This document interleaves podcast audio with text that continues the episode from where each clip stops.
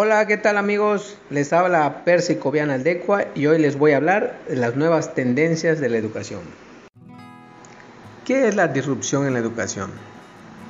Podemos decir que la disrupción en la educación implica romper con las viejas costumbres y estilos ya preestablecidos. Busca navegar en los nuevos paradigmas educativos de manera tal que se pueda trabajar en el presente, pero con miras a problemas del futuro Existe una gran distancia entre los estudiantes que aprenden en las aulas y lo que viven en la vida real y cotidiana. Y aunque se han dado en los últimos años muchos cambios y reformas, en esencial el sistema educativo sigue siendo el mismo. Es por ello que la disrupción educativa plantea la necesidad de lograr que los estudiantes fomenten su propia autonomía. Se promuevan grupos de trabajo y se fomenten situaciones de aprendizaje que logren en los alumnos la adquisición de nuevas y mejores habilidades, competencias y valores, y no solamente la acumulación de conocimiento aislado que no puede ponerse a trabajar en función de las presiones cotidianas.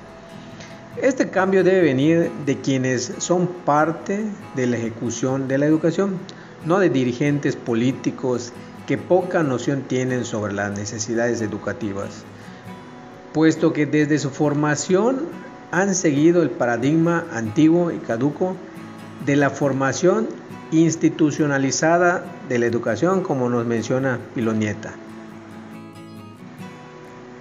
¿Qué es el aprendizaje ubicuo y móvil?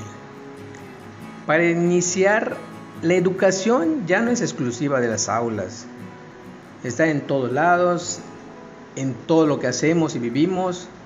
A grandes rasgos, a esto hace alusión el aprendizaje ubicuo y móvil. El espacio físico deja de ser un elemento de primera necesidad.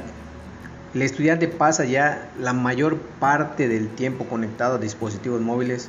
Por lo tanto, no, no sería complicado crear situaciones didácticas en las cuales se haga uso de instrumentos, programas o aplicaciones. Cualquiera que posea un teléfono inteligente y la conexión a Internet podrá hacer uso de este aprendizaje. Un tema importante en esto es la masificación en el uso de los dispositivos móviles. Se puede aprender cualquier cosa desde cualquier lugar y en cualquier momento haciendo uso de la infraestructura y tecnología ubicua. Por ejemplo, podría decir una cafetería hasta un parque. En pocas palabras, ya no hay una limitante para aprender.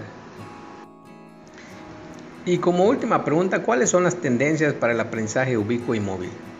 Bueno, pues las tendencias son los cursos MOOC, el aula invertida, también los mundos virtuales y realidad inmersiva. Vamos a hablar un poquito más del aula invertida. En el aula invertida se pretende que el alumno de alguna manera adelante el conocimiento de forma independiente y que los espacios de clase se utilicen de manera activa en proyectos, de tal forma que sea más productivo el uso de ese tiempo. En la actualidad existen diversos recursos para que el aula invertida se desarrolle de manera innovadora y entre ellos está pues el uso de plataformas como YouTube y podcast. Bueno amigos, yo me despido y espero que hayan disfrutado de esta sesión y nos vemos en el siguiente podcast.